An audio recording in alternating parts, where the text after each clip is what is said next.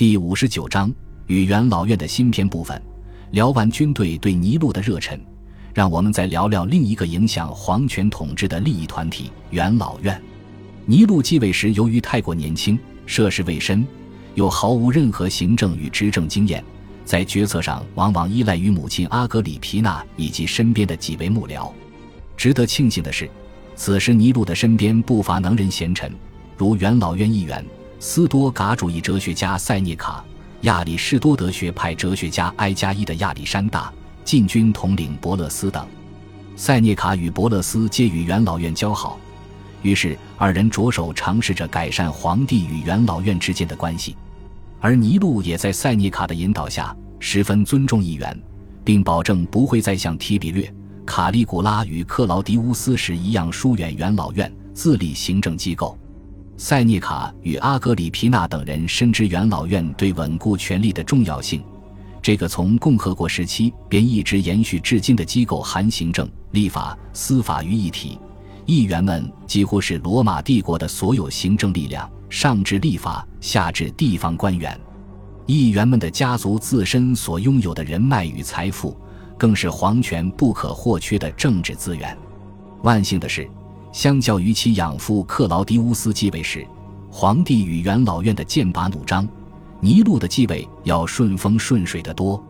克劳狄乌斯执政期间就不断的尝试改善自己与议员们的关系，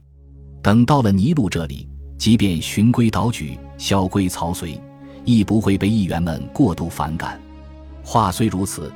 保守派的塞涅卡却仍然认为克劳狄乌斯做的远远不够。皇帝理应与议员联手治理帝国，于是，在塞涅卡的影响下，尼禄也开始打压克劳迪乌斯一手提拔的解放自由人集团。尼禄继位当天，先是被军队簇拥着四处游行，而劳军结束后，他第一时间前去拜访了元老院。在塞涅卡为尼禄准备的元老院演讲中，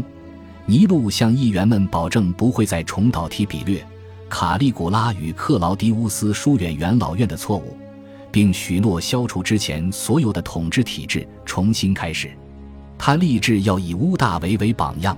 建立一个与元老院和平共处的帝国。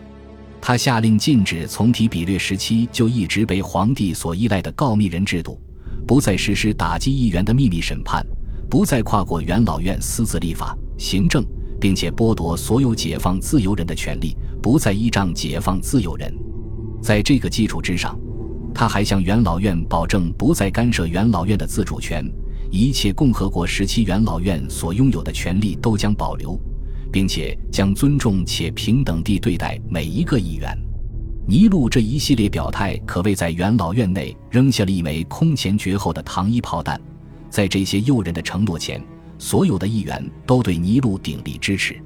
瞬间稳固了尼禄在元老院中的根基。也将贵族阶级与骑士阶级拉入了皇帝的阵营。为了赞扬尼禄的贤明，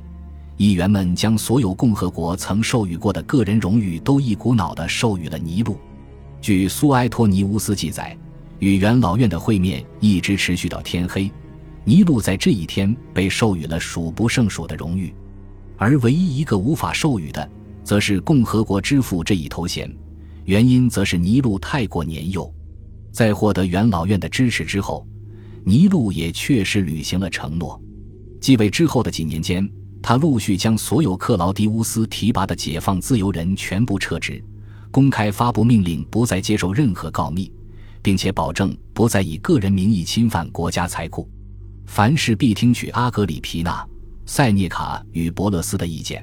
而后通过元老院立法执政。尼禄的许诺与其行为，让他成为继屋大维以来与元老院关系最亲密的皇帝，但是也为今后他的统治埋下了隐患。在试探皇权边界的路上，屋大维之后的三位皇帝或许都走得不算很成功，可多少也都留给了继承人许多参考。而尼禄一上台就废除了所有前面三位皇帝赖以仰仗的统治手腕，这也就意味着他必须和屋大维一样，通过个人魅力。个人号召力与高明的政治手腕来制衡元老院，年幼的尼禄自然对这些毫无经验，于是这个重任便全部压在了他的幕僚们，也就是阿格里皮娜、塞涅卡、伯勒斯等人身上。这些人在尼禄继位时便有所不和。表面上，他们把尼禄的名望与统治推上了一个新的巅峰，但背地里，他们互相猜忌、勾心斗角，为尤利亚克劳迪王朝的覆灭埋下了隐患。感谢您的收听，喜欢别忘了订阅加关注，主页有更多精彩内容。